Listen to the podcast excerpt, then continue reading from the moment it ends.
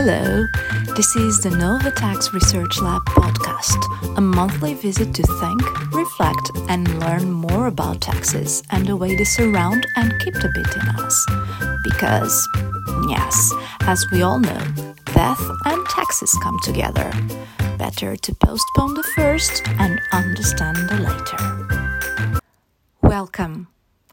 I am Rita Calçada Pires, Director of Nova Tax Research Lab Nova Law School's knowledge center dedicated to tax research.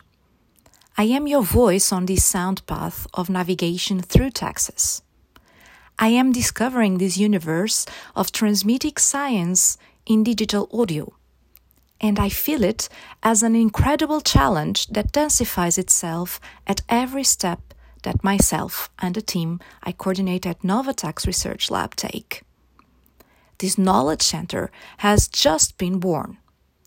We want to contribute to demystifying taxes and their inherent intricacies, both among citizens and admittedly the academic community, national and foreign. One of the tools we will use to discuss taxes is this podcast, marked by a loose but no less relevant nor less significant conversations about taxes.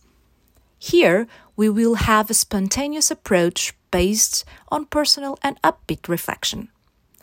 We seek to raise awareness by identifying the various textures of the tax and offering our personal views on it.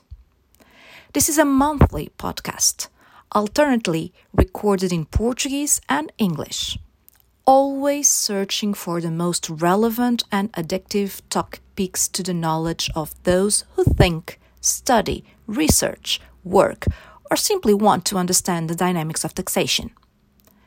We opt for the personalization of the speech and the quality of the reflection, aiming to reach the largest numbers of minds in search of tax informative food for thought.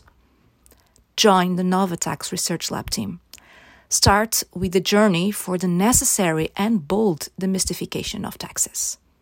We look forward to having you. Cheers.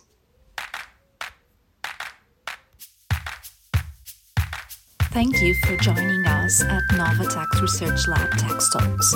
We welcome you for our next ride. Don't forget, join in.